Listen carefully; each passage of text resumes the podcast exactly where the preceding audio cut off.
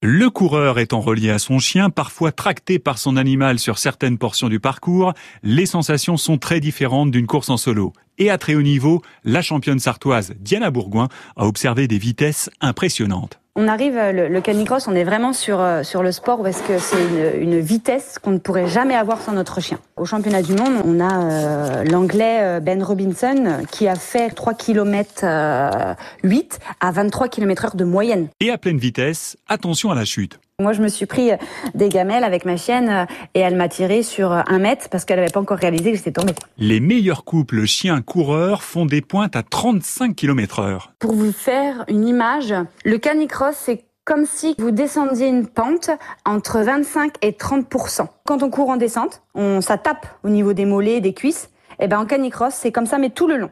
J'ai jamais eu autant de courbatures qu'au canicross. De manière à être compétitif en canicross, Diana vous conseille de renforcer l'ensemble de votre système musculaire en respectant un programme de préparation physique généralisé. Alors il faut faire beaucoup de PPG, pour euh, vraiment muscler euh, les mollets, euh, avoir une énorme stabilité. Privilégiez également la course sur la pointe des pieds, votre chien appréciera. Pointe des pieds, mi-talon, et après on remonte plus on va appuyer notre talon au sol, plus on va donner d'à-coup à notre chien. Pour pouvoir avoir une fluidité, il faut pas que le talon touche le sol. Et après une séance, soyez aux petits soins de votre animal. Alors moi, après une séance, euh, toujours je vérifie mon chien. Je vérifie euh, les coussinets, je vérifie euh, là en période d'été tout ce qui est tic.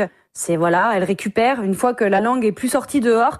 Voilà, je commence à la manipuler, à regarder si tout va bien, et euh, après euh, on, on, se remet au calme. Si vous devez être attentif au bien-être de votre animal, ne vous négligez pas pour autant. Étirez-vous après la séance de canicross en faisant des mouvements progressifs. Maintenez chaque étirement 15 à 20 secondes en expirant, et souvenez-vous que les étirements doivent être indolores.